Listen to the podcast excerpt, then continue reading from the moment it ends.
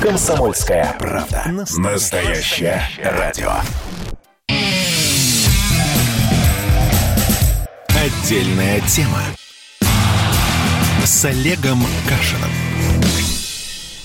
Всем привет, меня зовут Олег Кашин. В московской студии у нас Иван Панкин. Здравствуйте, Иван. Здравствуйте, здравствуйте, рад вас слышать. Да, то же самое, рад вас слышать. А говорить будем понятно о главном событии дня, которое, я думаю, вы, Иван, согласитесь, конечно же, арест губернатора Хабаровского края, все еще губернатора, его еще не сняли, Сергея Фургала. Сегодня СК предъявил ему обвинение в организации убийств и покушений.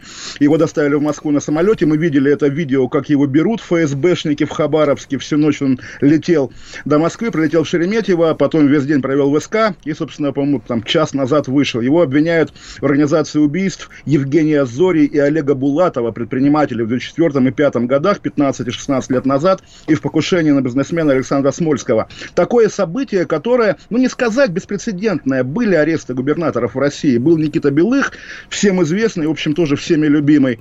Тоже, потому Могу что озвучить я... список целиком, я имею в виду да, губернаторов, которые да, угодили под следствие. А давайте поиграем в губернатор Бингу, потому что вот кого я помню и кто вылетает из головы. То есть, естественно, это Белых, это Гайзер, Коми Республика, Республика, причем Гайзера обвинили в создании ОПГ. Это Хорошавин, э, Сахалинский, а кто еще? Да-да-да, значит, Павел Коньков, Александр Винников, Леонид Маркелов, Александр Соловьев, Михаил Юрьевич, Никиту Белых вы сказали, Вячеслав Гайзер вы сказали, э, Владимир Торлопов, Николай Денин, Хорошавина вы назвали, Василий Юрченко и Вячеслав Дудко. Вот Но, по-моему, вот называют, называете в том числе бывших, да, а у нас есть немножко градация, когда одно дело хватают какого-то пенсионера, который, да, был губернатором, наворовал, вот руки дошли. А другое дело, когда действующий глава региона, который только вчера еще показывали сегодня по телевизору, как а, Фургал устраивает разнос министру здравоохранения Хабаровского края у себя на заседании, говорит, эй, там что сказать трудно, в таком, ну, в общем, действительно напористом духе, а сегодня он уже,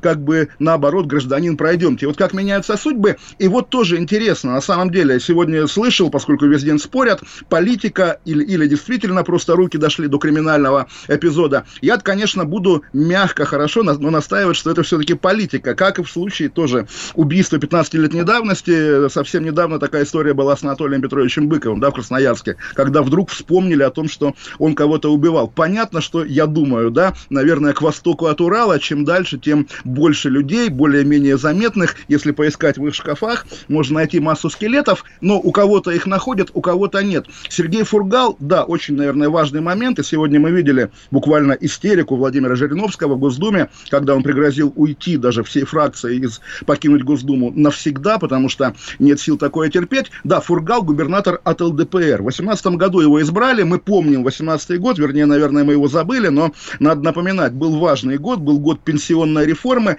первого, наверное, такого, ну, удара удара по взаимоотношениям, по сложившемуся консенсусу между обществом и властью, когда там мы вас не трогаем, вы нас не трогаете. В итоге власть покусилась на, в общем, почти святое, общество молча вздохнула, а тут как раз наступил единый день выборов, и, по-моему, в четырех регионах да, победили оппозиционеры, которых тоже на- надо пояснить. Это не такие оппозиционеры, которые пассионарно ходят и говорят «долой власть, мы за народ». Нет, абсолютно. Стандартные губернаторские выборы в России, когда есть действующий глава региона от власти и какой-то набор малоузнаваемых персонажей от системных партий. Сергей Фургал промежуточная фигура, он не был таким абсолютным статистом, он до этого в Госдуме заседал, но и вообще довольно заметный местный бизнесмен. Но, по крайней мере, все, кто наблюдал ту компанию, подтверждают, что компанию он, в общем, не вел, и даже на билбордах у него не было написано «Фургалов губернатора». Просто «Фургал» и «Фургал», так положено. Но народ был там, в Хабаровске, более недоволен, чем в среднем по палате, в среднем по России.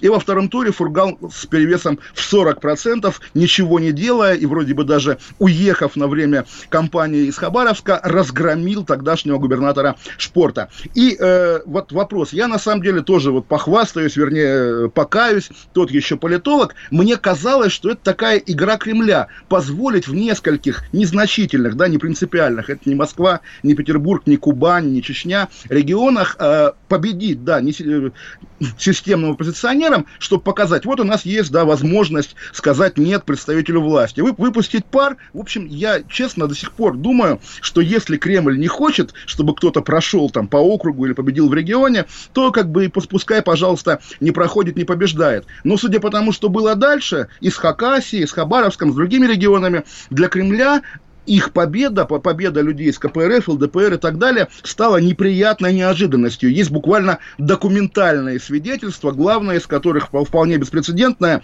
Хабаровск с 2000 года, вы помните, был столицей Дальневосточного федерального округа. А на Дальнем Востоке э, между двумя главными городами этого региона вечная борьба, кто круче. И вот как раз после победы Фургала Путин зачем-то, почему-то перенес полпредства в Владивосток. Собственно, это тоже выглядело как такой ответ на оппозиционную оппозиционность хабаровчан. Тому же, обычно после единого дня голосования у президента России есть традиция встречаться э, с теми губернаторами, которые вот стали новыми победителями как бы этих выборов. После, после выборов 2018 года Путин этих губернаторов не принимал и не поздравлял. Как раз про по Фургалу, вокруг которого постоянно шли аресты, были моменты, когда он приходит на заседание своего кабинета краевого, а там уже не хватает заместителей, их уже забрали. Понятно, что что-то как бы было вопросом времени. Вот вчера, Иван, мы говорили, да, я говорил, а вы спорили, что 1 июля все-таки какая-то веха для власти. Вот до 1 давайте поспокойнее, а потом пройдет голосование, и уже все планы будем реализовывать. А я вам и напомню, а я да, вам напомню, день, я, я долго слушал, да. я выслушал ваш так. спич, можно я ставлю слово? А, Вы сказали давай, про 1 давайте, июля. Подождите, Иван, тоже маленькая ремарка поведению. Вот э, если я начну говорить, а я не выслушал ваш спич, давайте чуть умереннее, чуть повежливее. Итак. Начинается. Я не считаю, что я как-то был невежлив по отношению к вам, а, просто хочу мне, вставить мне, слово. Мне виднее, да, вставляйте, а потом Начинается. я буду Начинается. Ну, хватит уже капризничать. Ну, слушайте. Итак, нет, нет, до, нет. до 1 июля. Да, Вообще-то был режим Иван, самоизоляции. Иван, Иван, да, да, да, слушаю. хватит капризничать, будете говорить кому-нибудь другому, ладно? А, ну, давайте продолжим все-таки. Нет, давайте продолжим все-таки. Просто будьте корректны и, пожалуйста, давайте говорить мне. А, Программа а что называется... такого в этом слове? Слово плохое, Иван. Ну, Программа ну, называется «Отдельная тема с Олегом Кашиным». Пожалуйста, Иван, говорите. А я уже сказал, вы просто не слушали, потому что были заняты своей риторикой. Итак. Потому что, нет, потому что вы сказали, что я капризничаю. Иван, держите ну, себя... уже, уже все, мы прошли этот момент. Вы что, хотите, чтобы я вам публично при, принес извинения? Вот это важно для да. вас? Иван, я хочу, чтобы Хорошо, вы сказали... Велико... Прошу меня, прошу меня великодушно простить. Великодушно. Да, а теперь еще за слово великодушно, пожалуйста, ладно? Начинается, Олег. Ну давайте уже нет, по делу все-таки. Нет, нет, нет, нет. Ну, и ну, я не, не вижу вашего лица, нет, секунды, я не вижу вашего лица. Если вы закатываете глаза, как говорят наши зрители на Ютубе, это тоже нехорошо.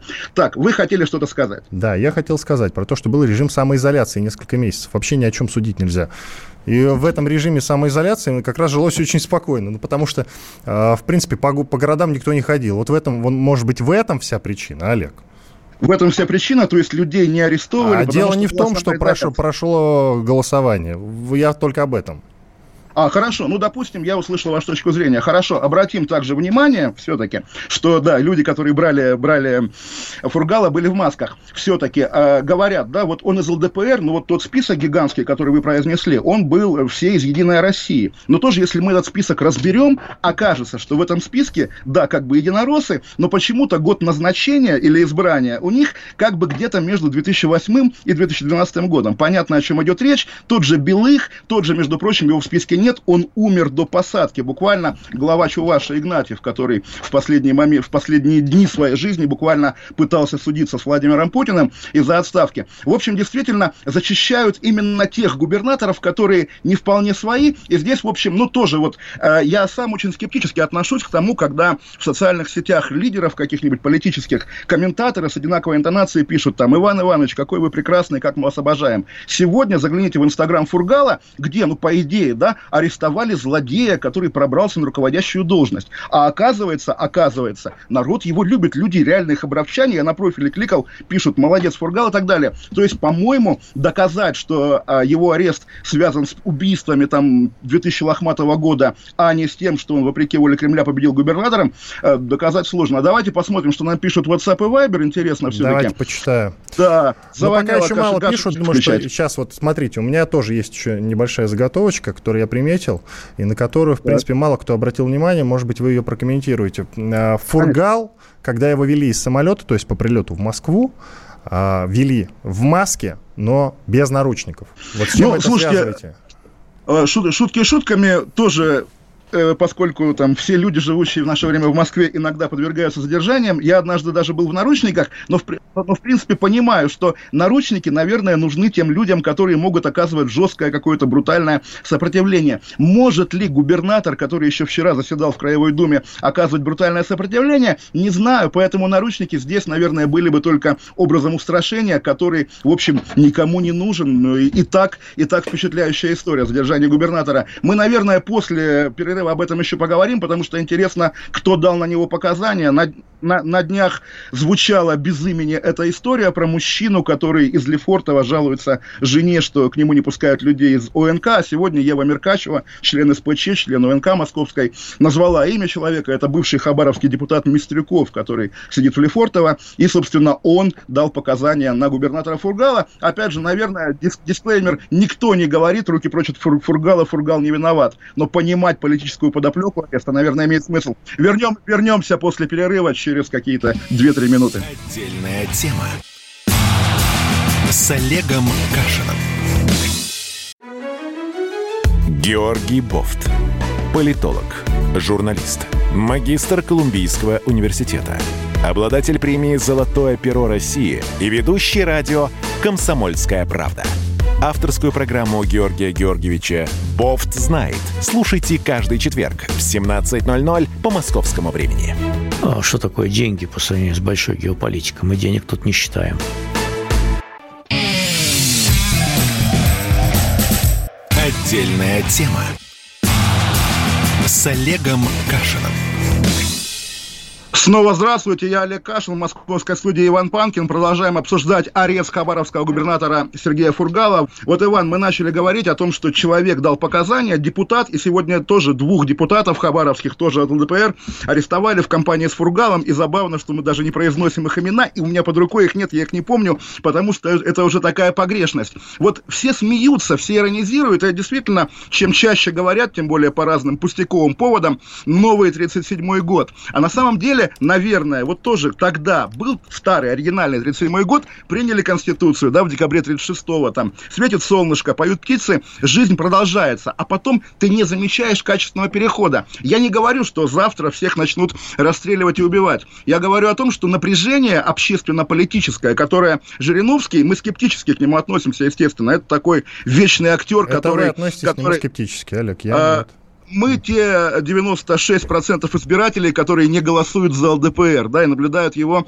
сколько лет, 30 лет в политической карьере. Но, тем Но, не менее, он 30 него... лет находится, в принципе, на плаву. Да, я сам его обожаю, естественно, я помню его с 91 -го года, с выборов президента. Действительно яркий, мощный политик, который, наверное, там в другой ситуации мог бы стать нашим, уж не знаю кем, Нельсоном Манделой или Вацлавом Гавелом. Но, тем не менее, когда он говорит, что там вы доиграетесь, на нашу сторону перейдет армия, понятно, что он это говорит, чтобы это говорил он, тот, над которым, ну, чаще, чаще смеются, чем смотрят на него всерьез, как смотрели, там, не знаю, на кого, на Льва Рохлина покойного, допустим, или как, например, на Навального. Давайте тоже произнесем используем это слово. В общем, какая- какая-то напряженность, но объективно возрастает. И связывать ее с карантином, наверное, можно, потому что люди стали злее, более нервными. И э, вот этот вечный как бы политологический тезис, что правильно обнулили Путина, потому что иначе бы все ждали транзита, он же на самом деле довольно лицемерный, потому что ясности по поводу того, что будет с Россией, по-прежнему нет. Сегодня в эфире Олег, Радио Олег, КП... Олег. Э, да, подождите, последняя фраза. Сегодня в эфире Радио КП был Дмитрий Медведев, который, как мы слышали, заказал песню полковнику никто не пишет. Что он имел в виду? Кто полковник? Кому никто не пишет? Может, Может вы понимаете? просто группа Би-2 нравится, вот и все. Вы не Ой, ну, связывались с этим? Понимаете, если бы российские политики делали свои заявления, не имея ничего в виду, наверное, они бы выпадали из политики на стадии а, поступления в какой-нибудь секретный Вы кремлевский конспиролог, ход. Олег. Раз, разумеется, разумеется, я конспиролог, но, понимаете, против конспирологии. У нас есть только официальные пресс-релизы, из которых, да, мы должны узнавать, что оказался убийцей какой-то губернатор. Удивительное дело, большой успех российских... А он не, подождите, он заказчик вроде, он вроде как ну, заказчик. Зака- за- заказчик тоже убийца. Когда его будут, там, не знаю, на страшном суде судить, наверное, на его руках а, кровь. Мы об этом не заказчик... знаем. Давайте послушаем Александра из Белгорода. Вы сами просили звонки, давайте. Александр из Белгорода, давайте. слушаем вас. Добрый вечер, ребят. Как интересно вас слушать, вы не поверите, правда. Спасибо за вашу Александр, передачу. Здравствуйте, спасибо. Это классно. А, вы знаете, во многом согласен, э, значит, э, с Панкиным. Почему? Потому что не надо бояться 37 года. Почему взять... А я даже об этом не сказал еще, Александр, ну, понимаете? Подоплека. Я Да, еще согласен. даже не сказал об этом. Есть губернаторы, которые более 25 лет сидят у власти. И Ну, мы понимаем, о ком вы говорите, о своем, Да, да, да. естественно. номер да, ну, делать. но- Это ничего плохого. Все, жизнь продолжается. Александр, Слушайте, благодарю ну, а, вас. Па- стой- стойте, подождите, Иван. Да-да, Александр да. на связи? Да. Да. Александр, Да. слушайте, ну представь, представьте, за вашим губернатором завтра приходят. Вы радуетесь или думаете, ой, блин, хороший же мужик, а пришлют нового похуже? Значит, что это такое? Вот как, как вы считаете? Совершенно верно, вы правильно говорите, что не дай бог пришлет хуже. Нет, в основном регион наш доволен губернатором. Вопрос правильно уйти, хорошо уйти под Санфары, а не дай бог как Суркала. Ну, вот Белгородская область у вас э, более-менее процветающая. Мне она вообще кажется такой нашей Белоруссии, когда, да, во главе такой вечный. Лукашенко. Да, да, да, да, да, и всем хорошо. А хорошо, но вы, вы не завидуете хабаровчанам, по крайней мере, что вот у них губернатора арестовали, пришлют нового. Или как? Какие у вас эмоции? Вы так не сказали же. Э, Я считаю, есть хорошая китайская поговорка. Боже, не дай вам жить во времена перемен. Плохо, что сейчас хаба- хабаранчанам придет новый кто-то, это перемены. Поэтому перемены всегда к худшему, к сожалению. Нет, я И с вами это не вот, соглашусь, Александр, извините, пожалуйста. А не Спасибо, соглашусь. Александр. тогда, Спасибо да, вам спасибо. большое, что позвонили, но я с вами не соглашусь по одной простой причине. Вы знаете, в, в разных странах разные поверья. А, например, в той же Финляндии говорят, что прям, прям противоположное. Говорят, что перемены к лучшему, скажем. Понимаете? Ну, Иван, Иван, смотрите, просто тоже довольно долго, да, уже в наше время, не в какие-то а, за- незапамятные эпохи, довольно долго нам доказывали, что стабильность – это большая ценность. И и признак здорово, мастерства. что к нам да, и признак мастерства, да, но это немножко другое, хотя если говорить о мастерстве первых лиц, наверное. Но вот да, добились стабильности, и действительно после того, что было до нее, стабильность здорово, и даже там потребительская жизнь, когда, ну, наш народ так никогда хорошо не жил, как при Путине в нулевые годы.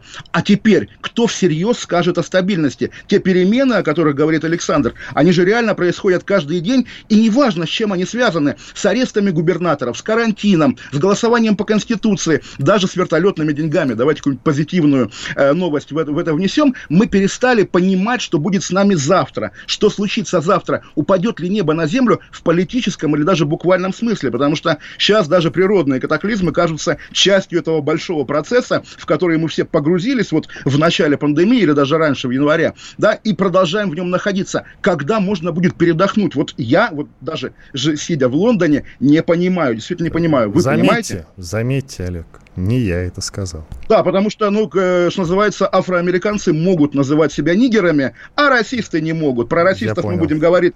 Про расистов мы будем говорить после новостей. Да, а сейчас, если у нас есть еще звонок, я бы хотел Есть послушать звонки, людей есть. да, из регионов. Да, Александр потому у что... нас есть, я прослушал. С Еще какого один. города? Москва. Александр, слушаем вас. Да, Говорите, здравствуйте. Я вот по поводу Фургала могу следующее сказать. Э, Если, смотри, если его, например, посадят, по- докажут, что он виновен, Не например, тогда посадят, почему уверяю вас. тогда э, не посадят э, э, Турчака, например, Ой, или, например, спасибо Уста, большое. который Да, тоже да, да, конечно, да. А, Спасибо. Слушайте, на Спасибо. красный свет, как я уже вчера говорил, переходят, ну, большинство, но не всех ловят. Вот что я вам Э, отвечу. Да, но тоже вот э, как при живом Рамзане Ахматовиче говорить, а этот губернатор какой-то злодей. Довольно комично. Сегодня как раз Песков комментировал убийство этого Анзора из Вены, как бы блогера, хотя мы понимаем, тоже очень странная должность, работал в Министерстве шариатской безопасности Ичкерии, наверняка как бы не очень был приятный человек в Вене, эмигрант, блогер действительно, который матом ругал Кадырова в Ютубе, и вот этого блогера застрелили в Вене. И сегодня Песков говорит, да, прекрасная была фраза, что если он чеченец и если он критиковал Кадырова, то при чем здесь Кадыров? Это же логично. И вопрос, какая тоже логика? Потому что, ну, представить себе российского вот человека, который пробирался на вершину вертикали, э, раздирая там руки свои, не только свои в кровь, представить себе, что его кредитная история криминальная чиста, да нет, наверное, даже эти папочки зеленые, которые постоянно Путин показывает губернаторам, в них же наверняка все лежит, вся эта фактура по деньгам, по каким-нибудь сомнительным делам, вплоть до буквально перехода на красный свет. И фактура это срабатывает, ну, не каждый раз. И вот тоже, вот давайте, у меня такая, может, ассоциация странная, Э, есть еще история про заказное убийство знакового фейковая политическая. Это Михаил Ходорковский, его начальник безопасности Пичугин, которых обвиняют, а Пичугина осудили на много лет, да, за убийство мэра Нефтеюганска Петухова. Убивали ли они Петухова? Лоялисты говорят да, не лоялисты говорят нет, политическое дело. И, как говорится, был бы жив сосед, что справа, он бы правду мне сказал. Был бы в России суд, которому тотально доверяло бы общество, наверное, можно было бы спокойно относиться к этим историям. А тогда всегда вопрос веры, всегда вопрос веры в любых, даже не таких кровавых эпизодах. Я бы хотел все-таки вернуться к началу, потому что уж больно широко гуляют ваши аналогии. А, ну, Мы говорили, слушайте, в частности, про 34-37 годы, да, давайте, да, да, да. на которые вы все намекаете, что 34-й год, 37-й год, и не 34-й, и тем более не 37-й, и далеко, даже не 34-й. Я бы Это, подождите, вы мне, вы мне говорите, условно говоря, как носитель абсолютного знания, да, по этому поводу? Я просто с вами дискутирую в данном случае. Да, я ну, считаю вот, иначе. Да, вот, да, добавляйте, я что же, это Я же имха, конечно, это. конечно. Вот, имха. вот, вот, да. Ну, Оно и ваше мнение, ваше мнение. Слишком, категори... слишком категорично. На что, опять-таки, имею право. Вы неправильно пересказали мое мнение, но это не принципиально. Продолжайте свою мысль, да, пожалуйста. Да, под, подождите. Тогда давайте уточним, расставим все точки над «и». Вы не намекали на какой 37-й год, на 30-е годы? Нет? Все... Слушайте, Иван, в 37-м году людей в произвольном порядке физически убивали да, каждый день да. в час по человеку. Сегодня, когда э, самая популярная репрессия – это задержание, составление протокола, сравнивать что-либо с 37-м годом всерьез – это кощунство по отношению отношению к тем людям, которых убил большевизм. Логика же э, заморозок, закручивания гаек, усиления какой-то, ну, условно говоря, репрессивной машины, она та же самая всегда во всех и эпохах, и странах. И поэтому, да, говорить, что новый 37-й, давайте будем говорить, новый Холокост, да, новое еще что-то. Но это действительно скорее обидно для тех, кто пострадал тогда всерьез и никакой нагрузки не несет. Поэтому вы мне не приписывайте, пожалуйста, вот эти, знаете, Хорошо, теперь, когда вы действительно все объяснили, да. я вам не приписываю. Но же вы же видели да. такие посты в Фейсбуке в своей ленте, видели?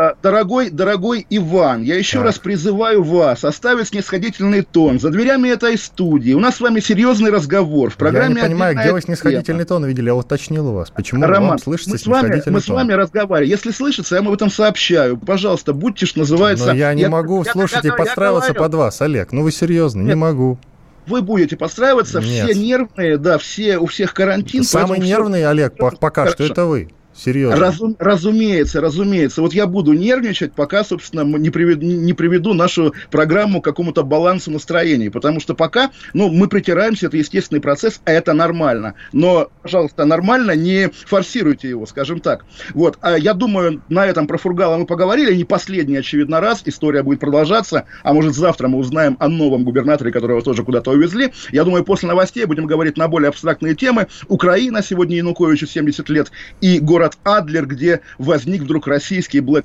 Lives, Black Lives, Lives Matter. Снесли памятник героям Кавказской войны. Интересная история. После новостей вернемся. Спасибо. Отдельная тема. Отдельная тема. С Олегом Кашином. Как дела, Россия? Ватсап-страна!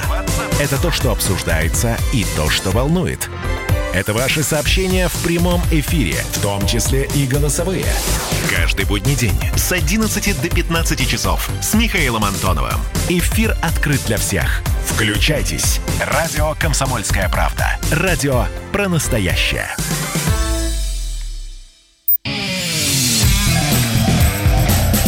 Отдельная тема с Олегом Кашиным.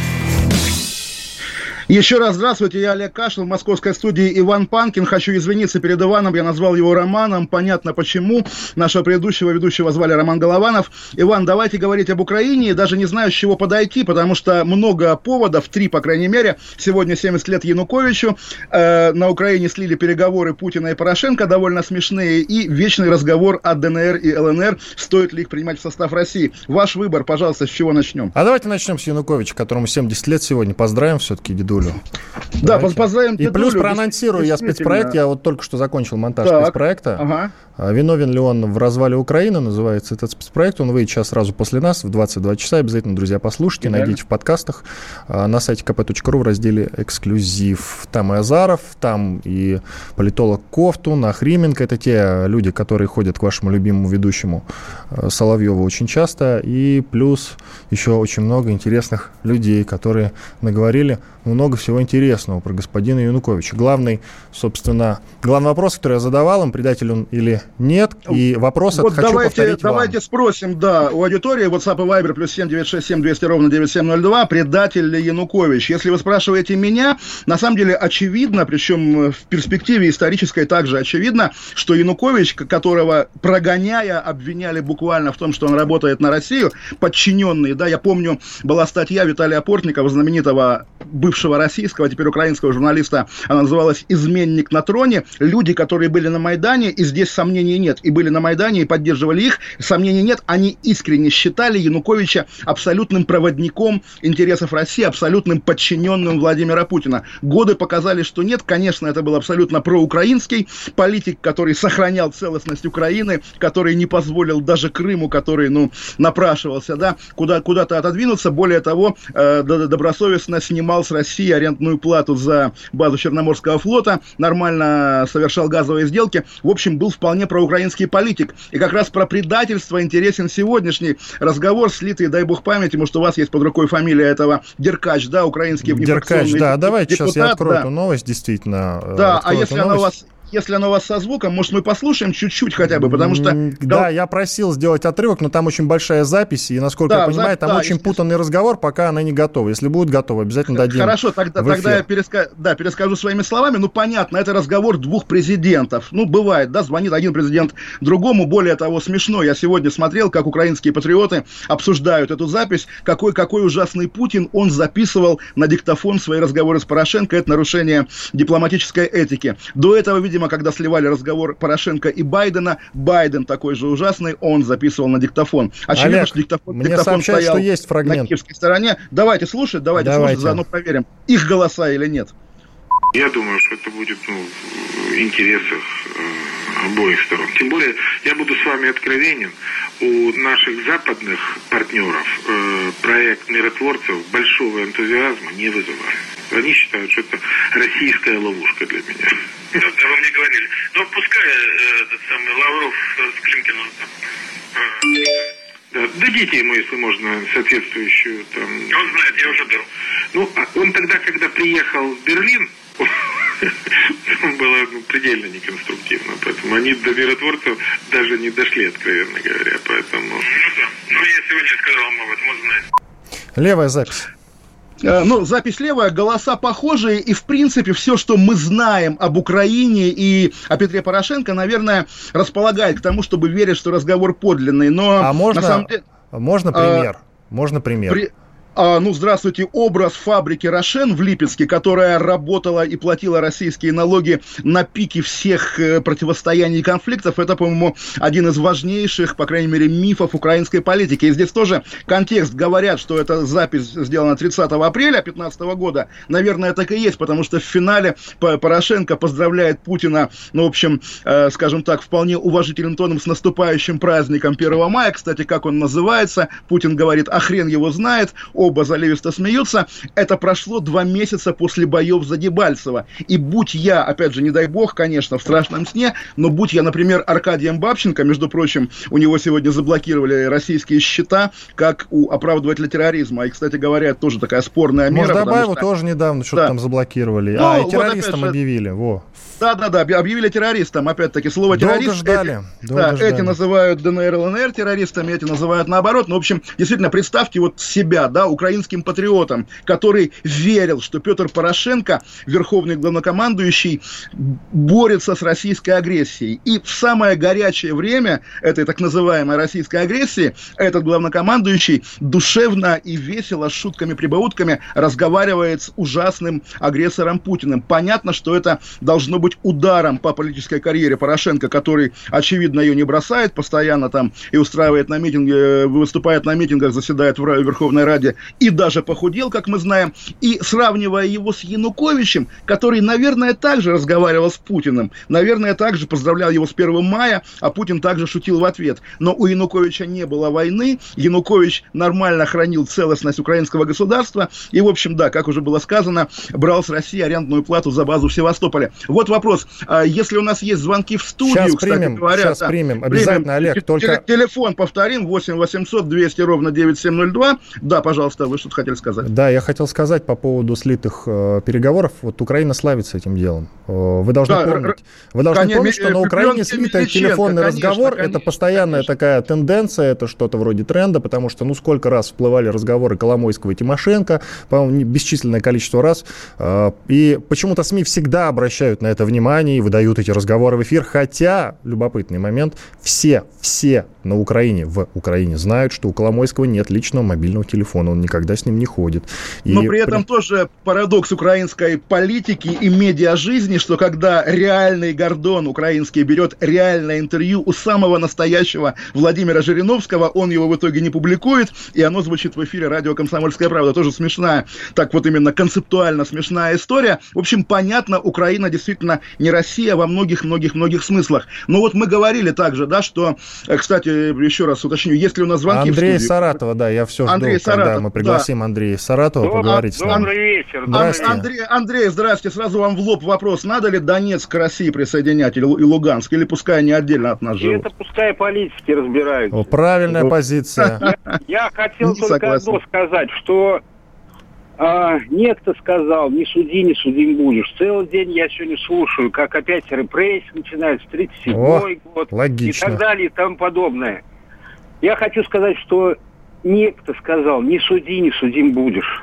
Когда мы себя поставим на их место, еще не знаю, как мы себя поведем, Путин вытащил из, извините меня, из этого говна 90-х. Ой, слушайте, ну это же отдельный разговор вообще, то есть его можно вести, тем более, да, эхо 90-х в деле Фургала. Спасибо, Андрей. Спасибо. Андрей. Вообще шикарно. Вот святой человек Да. нам дозвонился. Е- естественно, нет, а что тут спорить? Да, Путин вытащил Россию из 90-х. 90-е время от времени продолжают напоминать о себе, как, допустим, делом Фургала. Но что из этого должно следовать? Вот Украина живет в 90-х, и есть два региона, населенных русскими людьми, которые вот так вот болтаются как бы между Россией и Украиной, и, в общем, между жизнью и полужизнью уже 6 лет. Сколько можно? Наверное, действительно правы те радикалы, которые говорят, что нужно их присоединять к России. Хотя вот тоже партия Захара Прилепина, да, понятно, они пиарятся, понятно, они претендуют на Государственную Думу, вряд ли им что-то что светит, но тем не менее они говорят, что нужен референдум в России о Пари? присоединении. Заключим пари, А, Олег. Заключим Да, пари. давай, да, давайте. Вы, насколько- вы сказали, вряд ли им что-то светит. У меня прям А нет, противоположное мнение. Э, э, Я уточню, дисклеймер. Я думаю, Захар один пройдет по одномандатному округу, а партия, конечно, ничего не преодолеет. Да, давайте 100 Давайте фунтов. пари.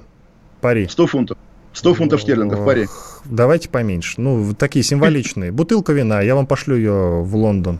А я вам в Москву, если что. Да. Хорошо, давайте дог- договорились. Да. Бутылочка Куплю- нормального вина. Так, Куплю у, по Чу- у Чуч- чесноку. у Чу- у Чу- у Чучваркина, который, между прочим, торгует Отлично. Давайте, что Торгует- партия э, торгует- Захара Прилепина э, пройдет и будет в доме сидеть.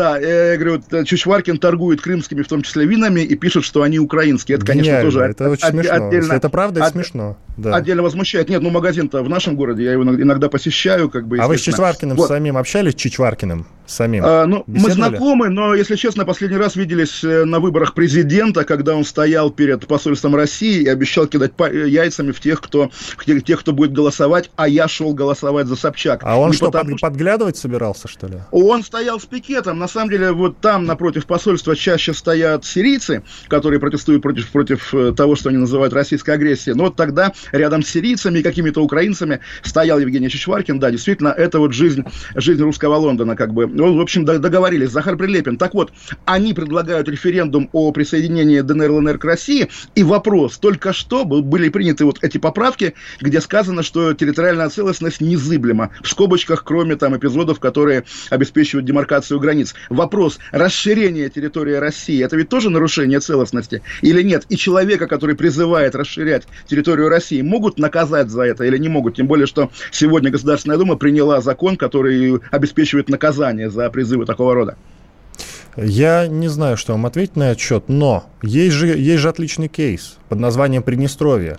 Сколько там проводилось референдумов о присоединении к России? По-моему, один или Да даже вот тоже два? вопрос, ну, на- наверняка вы тоже там бывали, да? И я не был в Приднестровье, Олег, А, я да? не был в Приднестровье, Вот, но, но- я знаю, что в 2006 году точно, в 2006 Да, да, да, был разумеется. референдум, Не, и я- большинством я- я- они я проголосовали за. Да. Я, так все хотят, естественно, Абхазия хотела бы Все, хотят, Но хорошо. Все, все из, из тех, кто болтается непонятно где. А, Да, Абхазия, по-моему, благословенный- Давайте погуглим, кстати. край. По-моему, Абха- Абхазия э, что-то сейчас недавно, да, у них какие-то там настроения антироссийские даже были. Давайте, Надо- ну, Может быть, интересная кстати, тема, мне я думаю, показалось. продолжим после, да, по, по- по- после, после, после рекламы, да. Но я хочу сказать, да, Приднестровье благословенный край, который нигде. Ты приднестровец, ты никто, тебя нет. Мы уйдем сейчас на рекламу и вернемся через какие-то полторы-две минуты. Спасибо.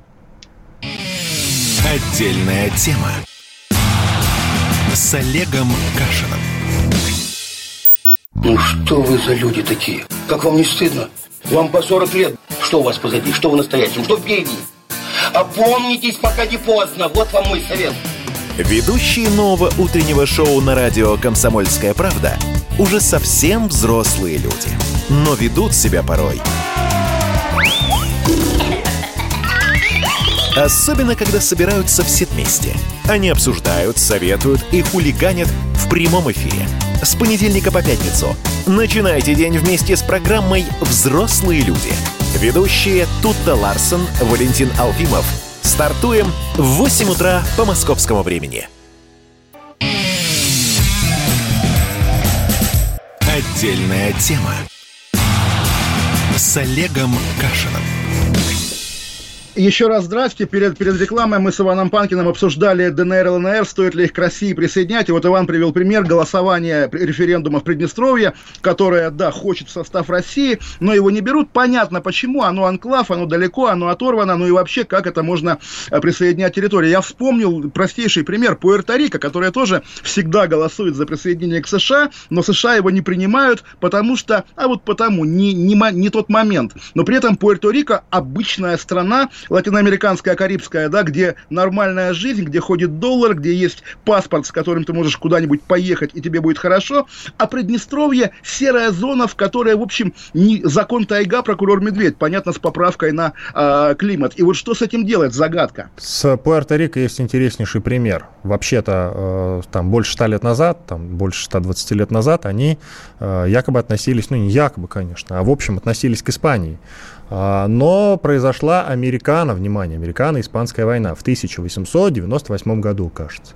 Вот. И американцы отжали у испанцев несколько стран Центральной Америки. Да, и вы прекрасно понимаете, что в э, молдавской, а я думаю и в украинской историографии конфликт 92 года, война Приднестровская, та первая наша вот такая настоящая ДНРовского типа локальная война, тоже описывается как буквально российская агрессия. Россия отвоевала Приднестровье. И к вопросу о российской колониальной политике, о российской агрессии, как некоторые говорят, естественно, тоже интереснейший случай конфликта в Адлере с черкесами, когда черкесская общественность про- повела себя буквально как те афроамериканцы, которые сносят памятники разным якобы расистам. Снесли, демонтировали памятник а, участникам Кавказской войны, потому что черке... Ну, тоже вот снесли памятник, да? Снесли памятник, это не политкорректно. Мы представляем картину, как черкесские активисты забрасывают какой-нибудь канат на шею, там, не знаю, изваянной фигуре, валят памятник и ломают его на кусочки. Но мы в России, да? Поэтому такой толпы, которая крушит, в России нет.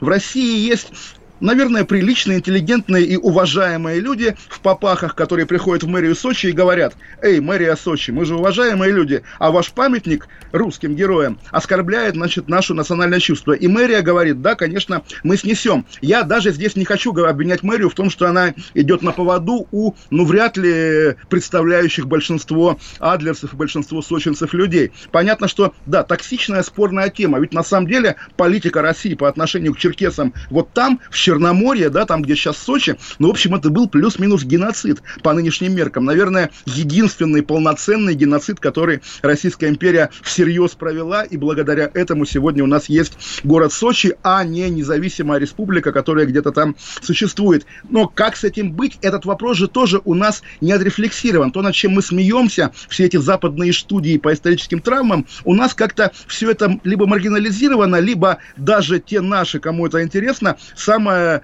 подробное, что они пишут про Холокост. А у нас же, извините, 200 национальностей или больше. Поэтому я думаю, эти мины замедленного действия рано или поздно будут срабатывать, как в после... не в последнем, в предпоследнем фильме Балабанова «Кочегар». Вот «Кочегар» Якут обещает, что с якутами как бы будут проблемы, якуты отомстят, да, с, с таким ударением. Вот, наверное, я действительно безумно этого боюсь. Та наша многонациональность, которой принято гордиться и которую всюду просовывают, да, и помните, как Путин, э, когда благодарил народ за голосование по поправкам, сказал, что гарант стабильности русский народ, потом оговорился в широком смысле многонациональный российский народ. Вот эта зона умолчания, когда Россия, она государство, созданное русским народом, или действительно альянс разных непонятных или понятных этносов. Этого же нет нигде, об этом не говорят, и тогда об этом когда-нибудь заговорят какие-то другие люди и уже нам продиктуют, кто мы такие на нашей земле. Любопытный момент, может, вы растолкуете, если вы погрузились в эту тему, там же около 50 лет шла война, если мне память не изменяет. Да, раз,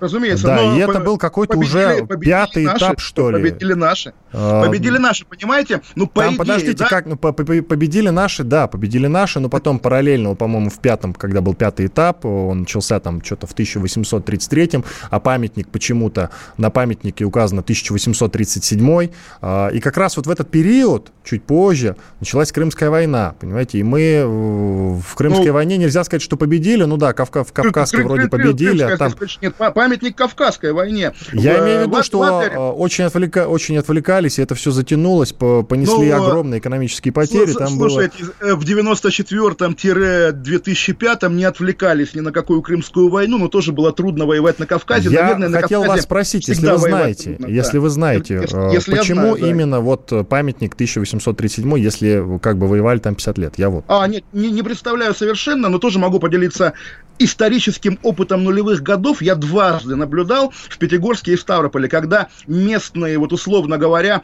неравнодушные люди правых взглядов буквально краудфандили, собирали деньги, чтобы поставить, успешно поставить в центре э, обоих городов памятник генералу Ермолову, который, конечно, для них не дед, который воевал и которому надо отдать дань, а именно символ буквально даже часто уличного противостояния с молодежью Северокавказского федерального округа. Естественно, тоже вот такого рода символы я легко допускаю, что и этот памятник Кавказской войне, но вряд ли мэрии города Сочи пришло в голову его ставить. Тоже поставили какие-нибудь неравнодушные бизнесмены, может быть, которых черкесы в каких-то бизнес-войнах довели и вынудили как-то оказывать символическое противостояние. Например, непонятно, но да, мы видим столкновение, буквально калькированное западных конфликтов э, Black Lives Matter, пример, да, когда какая-то часть общества недовольна памятником, но действительно забавно, что если на Западе валят памятники, я вот рассказывал, у меня на районе снесли памятник эфиопскому императору Хайли Селаси, потому что он угнетал эритрейцев. На Западе сносит народ, а у нас сносят как бы чиновники по просьбе каких-то общинных организаций. И в этом смысле тоже это же не только история про черкесскую общественность, да, или там еще раз скажу про какую-нибудь там даже не кавказскую, а вот у нас есть там Тува в которой большинство населения тувинцы, и, наверное, если завтра кто-то предложит переименовать город Кызыл, что в переводе с тувинского значит красный, в город Белосарск, как он назывался при закладке, да, наверное, тувинский народ скажет, нет, не позволим как бы русское имя приносить на нашу тувинскую землю.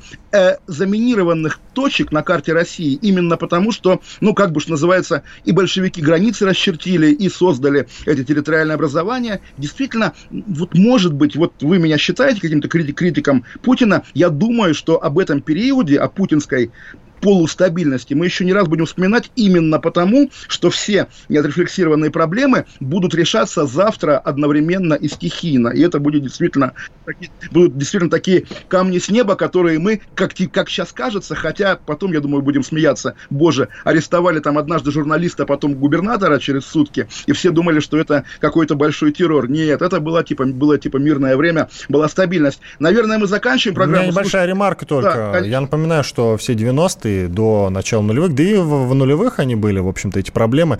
Но именно Владимир Путин положил конец войне на Кавказе да, с Чечней. Ну, Владимир, Владимир а Путин, а, а, Ахмад Кадыров, это что ж такая дискуссионная история? И как можно положить конец войне? Можно положить Он конец войне... закончил прямо. Да, разумеется, но ведь тоже конец войне в Германии э, положил Кейтель, да, в 45 году. Мы тоже это понимаем. Ну ладно, это действительно такая отдельная это тема. Это очень думаю, дискуссионно, ну ладно. Да, мы, мы еще... Потому что 10 ну, секунд, а... я с вами прощаюсь, я, я остался да, доволен, но... Я, то, я, то, я тоже прощаюсь, до завтра, наверное.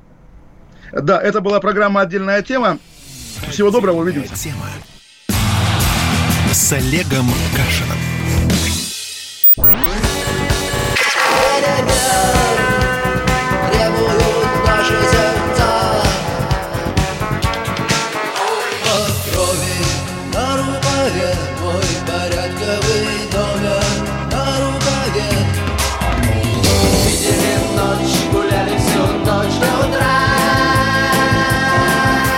«Комсомольская правда». Радио поколения кино.